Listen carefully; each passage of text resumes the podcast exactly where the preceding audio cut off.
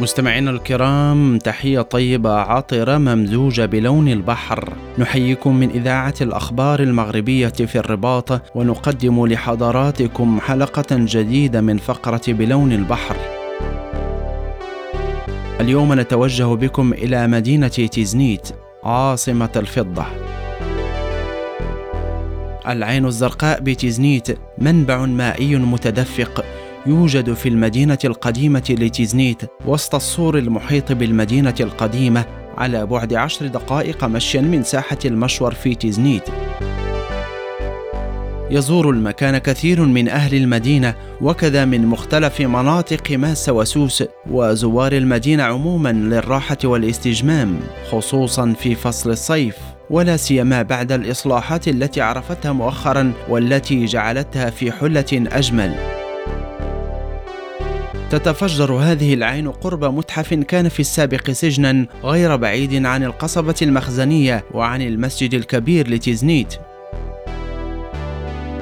فترة بعد ذلك تم ربط هذا المنبع المائي بالمجال السقوي المجاور عبر قنوات لسقي الحقول المجاورة علما أن العين كانت أكثر تدفقا فيما مضى.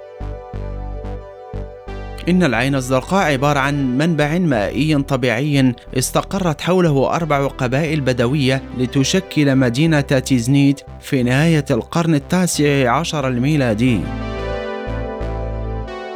وبفضل هذه العين استفاد الموقع من النباتات المورقة وأنشأت حاليا حديقة حول هذا الحوض.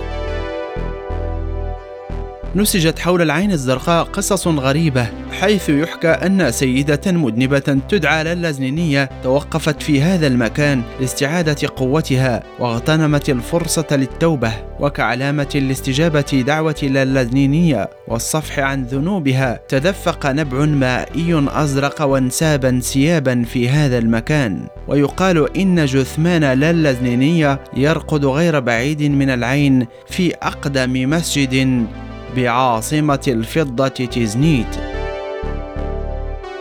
سيداتي وسادتي وصلنا إلى نهاية هذه الجولة الزرقاء. نضرب لكم موعدا غدا بحول الله مع فقرة أخرى من فقراتنا.